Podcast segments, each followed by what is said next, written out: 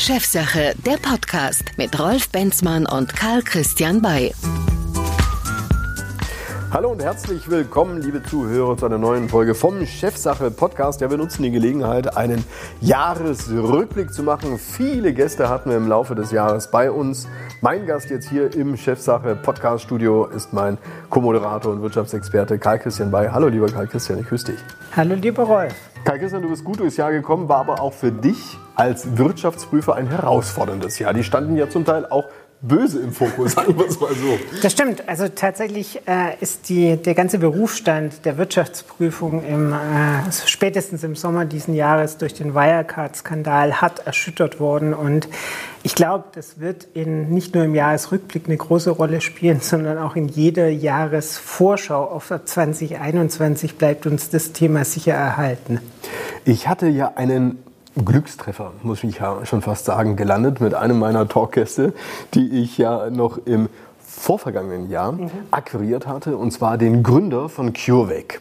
Der kam dann tatsächlich auch, und das war noch bevor der Lockdown in Deutschland stattgefunden hat. Und bevor Elon Musk da war. Und natürlich auch bevor Elon Musk da war.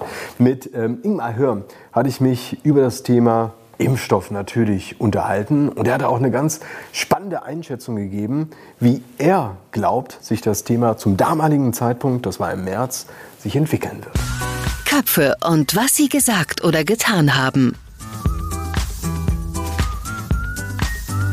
Also sprich, Ihre Technologie hat mit diesen mRNA zu tun. Wir haben es ähm, mal versucht so zu übersetzen, der Körper der wird im Prinzip damit befähigt, einen eigenen Impfstoff zu genau. produzieren. Genau. Lagen wir da journalistisch völlig daneben? Nee, das ist richtig. Also wir haben diese Messenger-RNAs, mRNAs in unserem Körper, weil sie jeden Tag Rezepte bieten, um Proteine, Eiweiße herzustellen im Körper. Das heißt, das ist ein natürlicher Prozess. Machen wir sowieso jeden Tag. Machen wir jeden Tag, äh, jede Sekunde äh, milliardenfach. Ja? Und wir nehmen das gleiche Molekül, das der Körper sowieso hat, und als Rezept sozusagen lesen kann und geben von außen dieses Rezept in die Zellen hinein. Die Zellen nehmen das auf, gucken sich das an und bauen diesen Impfstoff, wie er auf diesem Rezept, also auf diesem Molekül geschrieben ist, zusammen. Und dann, wenn der Impfstoff in der Zelle ist, dann kann die Immunantwort gemacht werden. Also im Prinzip nicht so, dass der Impfstoff sozusagen durch die Pharmaindustrie gebaut wird, sondern der Körper baut sich seinen eigenen Impfstoff nach Rezept.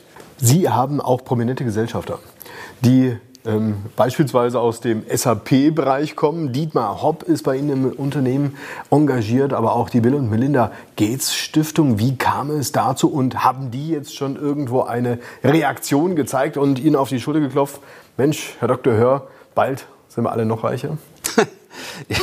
ja, es geht, glaube ich, gar nicht mal so ums Geld in allererster Linie. Aber was schon sehr faszinierend war, auch für Herrn Hopp, als wir ihn 2005 das erste Mal getroffen haben, war, dass wir ein Rezept haben für den Körper. Das ist ein bisschen eigentlich wie eine Software. Deswegen hat er gesagt, das ist ja ganz ähnlich wie bei SAP, also ein Betriebssystem vom Körper. Damit arbeitet ihr. Ist ein ganz neuer Ansatz. Und vor allem damals, als wir das Unternehmen gegründet haben, da haben die ganzen äh, Molekularbiologen und die ganzen Koryphäen auf dem Gebiet nicht dran geglaubt sondern eigentlich ein Softwarepionier, äh, Dietmar Hopp und letztlich auch Bill Gates, weil das System ein anderes ist. Es ist eigentlich kein Pharmasystem, sondern wir gehen tatsächlich an, dass wir programmieren können ähm, und dementsprechend den Körper dann über die Software vermitteln können, was zu tun. Und das hat ihm sehr gefallen und dementsprechend ist er natürlich jetzt sehr ähm, äh, sozusagen äh, äh, fasziniert zu sehen, dass wir tatsächlich jetzt in Echtzeit einen Fall haben, wo wir genau das anwenden können wo wir zeigen können, dass wir in der Lage sind, sehr schnell so einen Impfstoff zu machen und äh, dementsprechend hochfaszinierend. Aber natürlich ist auch so, dass wir sagen, das ist alles jetzt auch sozusagen ein Prototyp. Wir haben noch nie einen Impfstoff auf den Markt gebracht. Das heißt, es wäre das erste Mal, dass wir überhaupt mal in so einen Bereich kämen. Und dementsprechend kann auch sein, dass wir es noch nicht so hinkriegen, wie wir es eigentlich müssten und dass wir noch mal äh, vielleicht weitere Entwicklungszeiten brauchen. Ja, Ingmar Hör, Gründer von CureVac. Ich glaube, seine Gesellschafter Bill Gates und auch Dietmar Hopp sind mittlerweile sehr zufrieden, denn das ist ja im Prinzip wie ein Sechs im Lotto, oder? Das stimmt. Also äh, bei den, äh, bei den Aussichten, äh, die wir derzeit haben, dass der Impfstoff eigentlich das wirksamste Mittel gegen die Covid-19-Pandemie äh, zu sein scheint, ist natürlich ein derartiges Investment äh, unbeschreiblich glücklich. Ähm, man muss aber zugeben, dass der Streuverlust bei derartigen Investments in ähm, pharmazeutische ähm, Produkteentwicklungen natürlich durchaus auch beachtlich ist. Wenn auch er ja gesagt hatte, haben wir ja auch vorhin gehört, dass äh, tendenziell solche Pandemien auch in Zukunft relativ wahrscheinlich sind. Siehst du es auch so? Absolut. Also wir haben zum einen einen Zustand der Globalisierung vor der Covid-19-Pandemie gehabt, der ja den absoluten Höchststand der Lieferleistungsverkehre und auch der persönlichen ähm, äh, Transaktionen, also sprich der, der persönlichen Reiseintensitäten abgebildet hat, sowohl geschäftlich als auch touristisch. Und von daher ist die Gefahr einer nicht mehr regional bezogenen äh, pandemischen Aktivität, sondern tatsächlich einer globalen Aktivität deutlich gestiegen. Man hat ja in der Wirtschaft gesehen, ab dem Zeitpunkt, als der Lockdown kam, erstmal die große Schockstarre, branchenübergreifend. Du konntest deinem Geschäft nicht mehr so richtig nachgehen. Aber es gab einen Unternehmer, der ja in der Regel immer wieder von sich Rede macht. Der war auch schon mehrfach bei uns in der Sendung und ich habe ihn auch mal wieder reingeholt. Er ist in den Schlagzeilen gewesen, weil er der Erste war Made in Germany sozusagen, der diese Masken produziert hat. Wir reden natürlich, liebe Zuschauer, von Wolfgang Grupp. Hier war die Schalte zu ihm direkt in sein Homeoffice. Köpfe und was sie gesagt oder getan haben. Das ist nicht die erste Krise, die Sie mitmachen. 2.8er Krise, letztendlich auch Flüchtlingskrise und dergleichen. Wenn Sie jetzt mal alle ihre Erfahrungen zusammennehmen und alle Krisen rückblickend betrachtet, sich nochmal anschauen, war es noch nie so hart wie jetzt? Also das ist nicht schwierig, das zu beurteilen. Wir haben viele Krisen gehabt. Das hat man ja auch am Schwund der Textilproduzenten gesehen. Aber ich habe meinen Mitarbeitern in dem Video klar gesagt, wir haben alle Krisen gemeistert, aber das, was wir jetzt vor uns haben, ist die größte und schwierigste Krise, die ich persönlich je äh, bekommen habe. Äh, man hat sie sich nicht, man kann sie sich nicht vorstellen. Umso mehr müssen wir die Verantwortung jeder Einzelne übernehmen und muss das tun, was von oben gesagt wird. Und dann könnte es sein, dass wir auch diese Krise meistern. Herr Grupp, Sie haben sich äh, seit jeher immer für den Produktionsstandort Deutschland eingesetzt. Sozusagen Ihr Name ist auch damit ganz eng verbunden. Sie wurden von vielen auch immer wieder belächelt. Das kann nicht wirtschaftlich sein. Sehen Sie sich jetzt am Ende als der Gewinner, der in der Lage ist, alle Fäden in der Hand zu halten und jetzt im Prinzip auch schnell und adäquat auf den Markt reagieren zu können? Gut, das war immer so. Und wenn man sagt, das kann nicht wirtschaftlich sein, dann habe ich ja bewiesen, äh, dass ich äh, nach über 50 Jahren, wo ich das mache, heute auch noch positiv sozusagen meine Firma zeigen kann. Und alle anderen, die gemeint haben, sie müssen die ausländischen Arbeitsplätze einrichten, sind ja die alle in meiner Branche untergegangen. Und wenn man mich fragt, warum ich hier geblieben bin, dann sage ich etwas salopp, äh, ich wollte meine Mitarbeiter nicht äh, entlassen, das ist meine erste Aufgabe, aber ich wollte auch nicht untergehen. Und deshalb bin ich am Standort Deutschland geblieben, weil das ist ein guter Standort. Und hier kann man auch positiv produzieren, wenn man weiß, dass wir in unserem Heimatland, in einem Hochland, keine Massenartikel produzieren dürfen, sondern innovative Produkte. Und darauf habe ich immer Wert gesetzt. Das heißt, keine Massenartikel, das macht der Kollege in China. Und wir müssen die innovativen Produkte, die wertvollen Produkte, die müssen am Standort Deutschland produziert werden, so wie auch sicher in anderen Branchen nicht das billigste Auto, sondern das innovativste. Und das sollte als erster äh, hier in Deutschland gemacht werden. Und wir brauchen die Produktionsarbeitsplätze, weil an den Arbeitsplätzen wird entwickelt und geforscht. Und wenn wir die auslagern, dann werden die anderen die Arbeit für uns übernehmen, aber gleichzeitig entwickeln und forschen. Und wenn wir das zulassen, dann können wir das äh, Deutschland, was wir von unseren Vätern oder Großvätern geerbt haben, nicht mehr äh, an unsere Kinder weitergeben. Ja, man möchte ja wirklich sagen, wie er leibt und lebt mitten in dem Thema drin. Er hat ganz viel Lob bekommen, auch aufgrund der Aussagen mhm. bei uns in der Sendung. Aber kurze Zeit später hat sich das Blatt wieder ein bisschen gewandelt. Und zwar stand er dann wieder im Fokus, dass diese Masken doch wiederum viel zu teuer sind. Ich würde mal so sagen, Karl Christian, ist das wiederum typisch deutsch. Erst freut man sich und dann haut man noch mal eins ins Genick. Passt dann doch wieder nicht. Naja, ich bin da ehrlich gesagt auch etwas, äh, etwas im Zweifel, weil ähm, die hohe, hohe und rasche Reaktivität ist das eine. Die steht ganz klar zu seinen Gunsten. Äh, schnelle Lösungen sind gerade in solchen Zeiten sehr willkommen.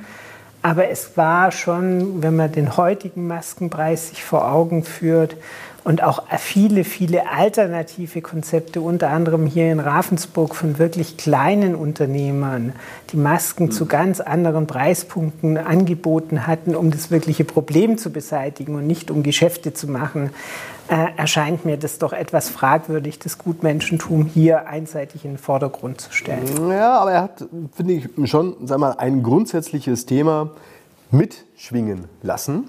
Und zwar, du hast auch vorhin über das Thema Globalisierung gesprochen. Also ja klar, wir haben jetzt eine globalisierte Welt. Die gesamten Produktionsprozesse sind ja über den Erdball äh, verstreut. Und jetzt haben wir mal gesehen, was passiert, wenn halt plötzlich nicht mehr in Time geliefert werden kann. Und das habe ich so ein bisschen auch beim Grupp rausgehört, ist eigentlich die große Chance für den Produktionsstandort Deutschland. Dass du wieder in diesem Land produzierst, dass du hier im Prinzip deine Waren vertreibst und nicht irgendwo am Zipfel, egal wo dran hängst. Ab, absolut richtig. Also äh, in, in, unter dem Gesichtspunkt äh, bin, ich, bin ich vollkommen einverstanden. Man muss sehr aufpassen, wenn man jetzt Preise von Masken, die in China produziert wurden, mit äh, Maskenpreisen von in Deutschland produzierter Ware vergleicht und das alles über einen Kamm schert. Vollkommen einverstanden. Ähm, gleichwohl ist im Zuge dieser für uns ja bisher einzigartigen ähm, äh, Situation, die keiner so absehen konnte und die auch bisher niemand so je erlebt hat, in der Wahrnehmung hängen geblieben, dass es manche gab, die sehr altruistisch gehandelt haben und die sich sehr um Mitmenschen und sehr um Lösungen bemüht haben. Und dass es wiederum einen anderen Teil gab, der durchaus erkannt hatte, dass es mit dieser Sondersituation auch in neue geschäftliche Chancen gibt und diese Chancen, diese Chancen zutreffend und auch in meiner, äh, aus meiner Perspektive ja auch nachvollziehbar genutzt hat. Aber den Altruismus in diesem Kontext hochzuhalten, halte ich nicht ganz für richtig. Ja, okay, da bin ich, da bin ich auch grundsätzlich bei dir. Letztendlich sprichst du aber auch von Branchen, die im Prinzip komplett auch dranhängen. Wir haben auf der einen Seite natürlich äh, den Trigema Group, aber wir haben auf der anderen Seite natürlich die gesamte Pharmabranche, die forschende Branche, aber auch dort wiederum alles, was dranhängt. Es gibt in Ravensburg einen größeren Mittelständler, knapp 5000 Mitarbeiter, Vetter Pharma. Man munkelte, ja, dass äh, Vetter auch mit drin steckt in diesen Abfüllungsverhandlungen. Mittlerweile weiß man ja auch tatsächlich mehr. Aber was ich interessant war, als ich den CEO und Udo Vetter selbst bei mir im Studio hatte, dass sie schon auch darauf aufmerksam gemacht haben, naja, also nur weil man jetzt Corona hat, heißt das ja nicht automatisch, dass die restlichen Medikamente, die es da auf der Welt gibt, plötzlich nicht mehr benötigt werden. Mhm. Und er hat da, finde ich, ähm, sehr klar und auch stark darauf hingewiesen. Köpfe und was sie gesagt oder getan haben. Nicht nur, weil es dieses Virus gibt, ähm, sind wir jetzt plötzlich geheilt von allen anderen Krankheiten, die da draußen sind. Aber wenn man manchmal so ein bisschen in den Medien reinschaut, hat man den Eindruck, äh, es gibt keine anderen Krankheiten mehr. Ärgert Sie das? Nein, äh, es ärgert uns nicht. Es ist klar, dass das eine mediale Präsenz hat, dass Covid uns alle beschäftigt. Es ist ein Thema, was uns alle umgibt. Und die anderen Krankheitsbilder, die rücken natürlich etwas aus dem Fokus. Auf der anderen Seite, wir sehen unsere Kunden der Kunden, die Patienten dahinter, die wir teilweise auch kennen, wenn es beispielsweise um Kinder-Alzheimer geht, ist eine sehr seltene Erkrankung, oder auch beispielsweise bei Krebstherapien, wo Krebsmedikamente abgefüllt werden. Und das ist alternativlos dass diese Patienten wirklich hier eine Versorgung verdienen. Da können wir nicht erstmal sagen, okay, wir stellen den Laden hin und äh, sind jetzt gerade auch von der Pandemie betroffen. Die Leute gehen nicht mehr in den Reinraum mhm. und füllen ab. Oder es kümmert sich die ganze Welt nur noch um Covid. Sondern das ist wirklich auch eine hohe ethische und moralische Verantwortung, die wir hier haben, dass wir diesen Lieferbedingungen und Lieferketten hinterherkommen und diese Patienten versorgen. Stichwort Verantwortung. Herr Vetter, was heißt das jetzt ganz genau? Wenn man jetzt Verantwortung für ein solches Unternehmen in einer solchen Branche, in einer solchen Zeit hat, was ist jetzt für Sie persönlich anders als sonst? Äh, ich glaube, dass man äh, zusammenrücken muss äh, in einem solchen Unternehmen, um der Verantwortung gerecht zu werden, sodass man sozusagen sofort eine äh, Pandemiegruppe aufbaut, die ja einmal die Woche, zweimal die Woche sich trifft, die ganzen Maßnahmen äh, bespricht, dann die Umsetzung, dann die Finanzierung, dann der genaue Zusammenhalt mit den Besitzern des Unternehmens äh, für systemrelevante Unternehmen, diese ganzen Dinge in, in Gang setzt, das ist eine ganz große Wichtigkeit. Und ich glaube, dass wir das bei Vetter ganz besonders äh, intensiv äh, gemacht haben. Und auf einmal rückt der Mitarbeiter in eine noch viel größere Position, als er sowieso schon ist. Ja, Peter Söckner und Udo Vetter in der Chefsache-Sendung. Eine große Chance letztendlich auch für einen Mittelständler, aber ich glaube als Geschäft wahrscheinlich gar nicht so attraktiv, denn äh, das sind natürlich schon gigantische Stückzahlen, die letztendlich da über die Theke gehen müssen. Ist das so? Äh, mutmaßlich ja. Also ich, ich, ähm, ich nehme an, dass äh, es auch mehrere Lizenznehmer geben wird für die Produktion und Abfüllung dieses Impfstoffs. Ich kann mir da einen zentralen Ansatz bei einer globalen Pandemie nicht so richtig vorstellen. Ähm, und ich glaube, die regionale Versorgung kann dann wahrscheinlich auch am besten mit einer gewissen äh, in örtlichen Nähe abgebildet werden. Äh, insofern macht es sicher, sicher Sinn, hier auf, auf regionale Strukturen zurückzugreifen. Ob das dann gleichzeitig jetzt von Ravensburg aus die globale Lösung wird, kann ich nicht beurteilen, kann ich mir aber umgekehrt auch ehrlich gesagt nicht vorstellen. Aber du sprichst schon etwas an, was ähm, auffällig wird, auch in dieser gesamten Impfstoffdiskussion und letztendlich auch Abfüllung und Transport und äh, letztendlich Impfzentren und so weiter. Es läuft offensichtlich darauf raus, dass man sich möglichst diversifiziert ausrüsten möchte in den Ländern. Man möchte sich nirgendwo abhängig machen, sondern man möchte versuchen, naja, man würde sagen, vielleicht in der Stimme ähm, so manche Politiker mit einem Wumms durch die Sache hindurchzukommen. Das ist, das ist absolut richtig und das betrifft auch nicht nur die pharmazeutischen Produkte. Ich glaube, man hat durch diese Krise gelernt, äh, anders zu sourcen, anders einzukaufen und äh, tatsächlich eine, eine, eine Versorgungssicherheit hat heutzutage eine höhere Bedeutung als vor der Krise. Die gab es da sicher als Thema auch schon, aber da war eben ein größeres Gebiet, aus dem ich Waren beziehen konnte, äh, grundsätzlich im Fokus als jetzt, wo wir bis hin zu Grenzschließungen tatsächlich erhebliche Beschränkungen hatten. Ja, Karl Christian, ähm, wir haben ja auch immer wieder den einen oder anderen Autoren bei uns in der Sendung. Und äh, ein Autor, der in diesem Jahr natürlich eine unglaubliche Präsenz hatte, war Marc Friedrich. Mhm. Seit Jahren prognostiziert er schon den Crash. Jetzt ist er, will ich mal sagen, endlich gekommen. Was hältst du eigentlich von Marc Friedrich? Also ich finde ihn tatsächlich eine, eine, sehr spannende Persönlichkeit. Das ähm, ist, das ist grad, wenn ich jetzt ein Phrasenschwein hätte, würde ich da gerade mal ein dickes Stück Nein, also ich hatte ja tatsächlich die Möglichkeit, er war ja bei uns schon zu Gast, äh, ihn, ihn, persönlich kennenzulernen. Ich finde es tatsächlich äh, interessant, mit welcher Eloquenz er äh, tatsächlich diese grundpessimistischen äh, Erwartungen dann auch äh, so öffentlichkeitswirksam verpacken kann, dass sie tatsächlich von breiter, in, in, breiter Öffentlichkeit wahrgenommen werden und so einem Publikum zugänglich sind.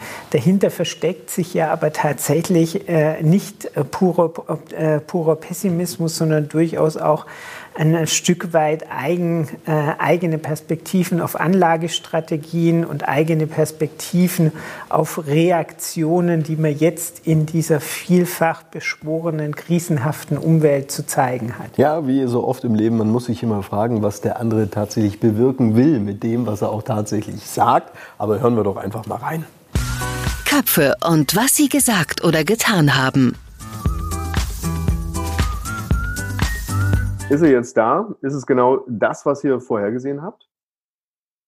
Ja, der Crash ist tatsächlich da. Ähm, durch was es ausgelöst wurde, konnte keiner wissen, haben wir im Buch ja auch so beschrieben, ob jetzt äh, Stromausfall, Bankenpleiten, Verwerfung an den Kapitalmärkten, Euro-Austritt von Italien oder Griechenland oder halt eine Pandemie. Und ich möchte klar ganz äh, darstellen, das Virus ist nicht der Grund für den Crash, sondern lediglich der Auslöser, die Nadel, die die Finanzmarktblase zum Platzen gebracht hat, weil die Ungleichgewichte, die ungesunden Entwicklungen sind natürlich viel tiefer verwurzelt seit seit 2008 wird ja mit billigem Geld und niedrigen Zinsen versucht, die Probleme zu lösen oder in die Zukunft zu verschieben, wo sie sich lediglich weiter aufpotenziert haben und immer mehr an Kraft gewonnen haben. Und jetzt ist es passiert, im letzten Buch haben wir ja auch erstmalig ein Zeitfenster genannt. Wir haben im Buch geschrieben, bis 2023 spätestens kommt dieser Crash und sogar richtig prognostiziert, dass im Jahr 2020, also dieses Jahr, eine Rezession kommen wird, die das Ganze beschleunigen wird. Und jetzt sind wir mittendrin im Crash. Er ist da, er ist nicht mehr abzuwenden und wir sehen, die Notenbanken als auch die Politik weltweit sind aufgescheucht und völlig desperat.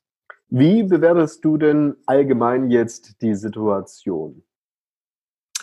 Ja, wir stehen jetzt wirklich vor dem größten Crash aller Zeiten. Die Krise ist schlimmer wie 2008. 2008 war dagegen nur eigentlich ein Kindergeburtstag, das Vorspiel sozusagen, Amüsbüsch sozusagen vor dem Hauptgang und auch schlimmer wie 1929 die große Depression. Und ähm, wir stehen jetzt dieses Mal vor einer globalen Krise. 2008 darf man nicht vergessen, war lediglich ein, ein Börsencrash, ne? Aber dieses Mal haben wir eine Systemkrise. Dieses Mal wirkt sich's aus auf die Politik. Ja, wir sehen, politische Parteien werden immer schwächer, die Mitte erodiert. Äh, Parteien am linken und rechten Rand werden weltweit stärker.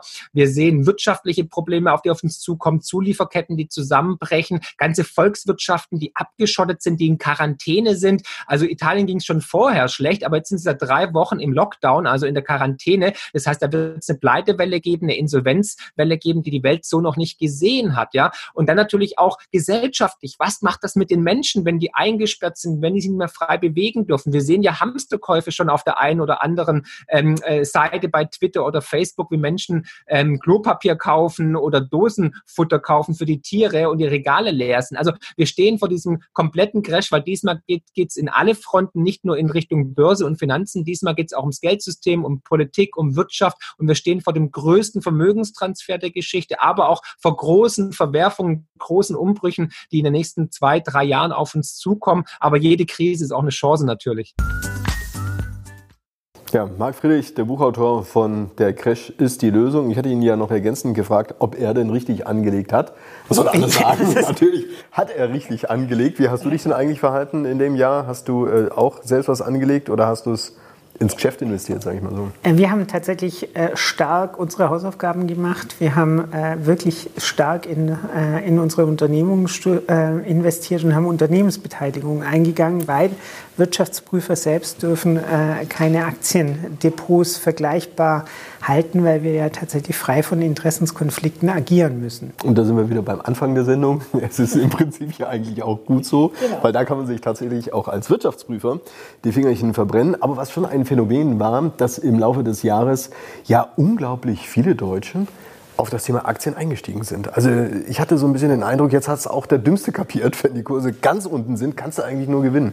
Ja, ich, ich, ich, fand tatsächlich den Anfang des Jahres gar nicht, gar nicht so interessant. Ich fand interessant, wie die Börsen reagiert haben, als, äh, als die Corona-Pandemie begonnen hatte.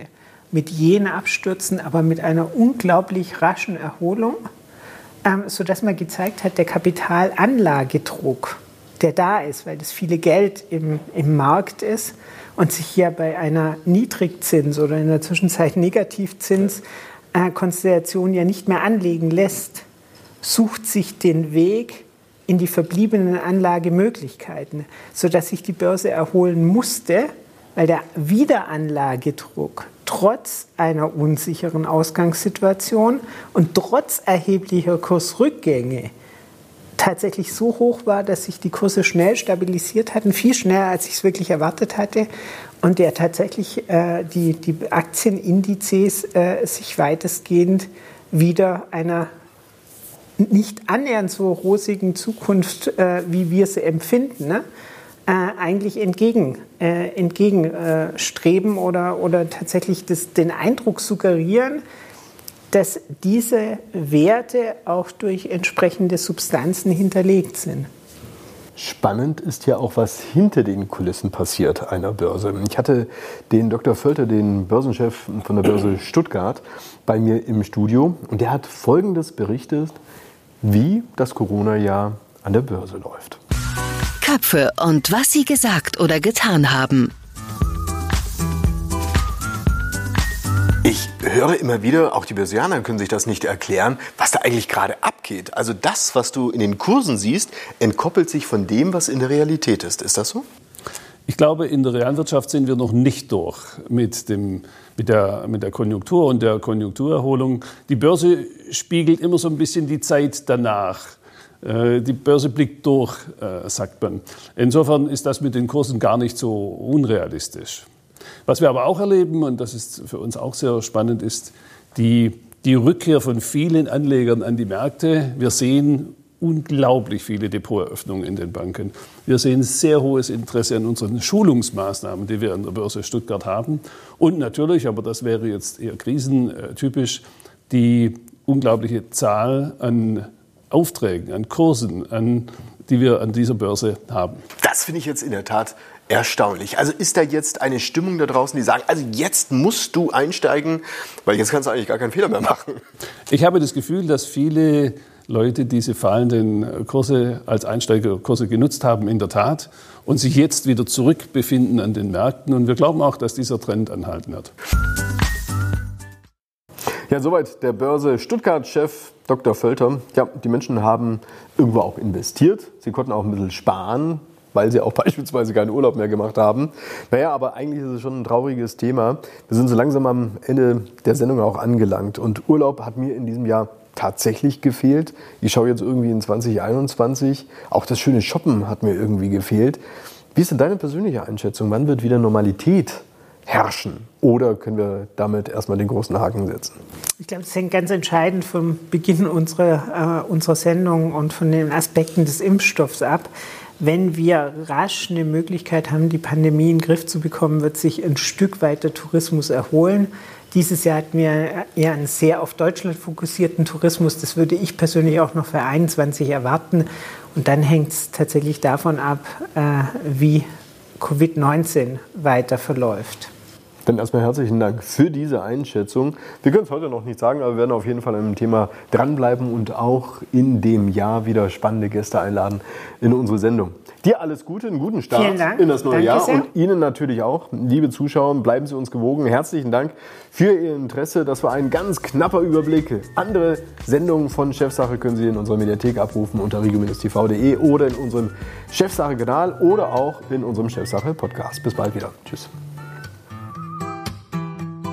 Das war Chefsache, der Podcast mit Rolf Benzmann und Karl Christian Bay. Besuchen Sie auch unseren YouTube-Kanal. Bis zum nächsten Mal.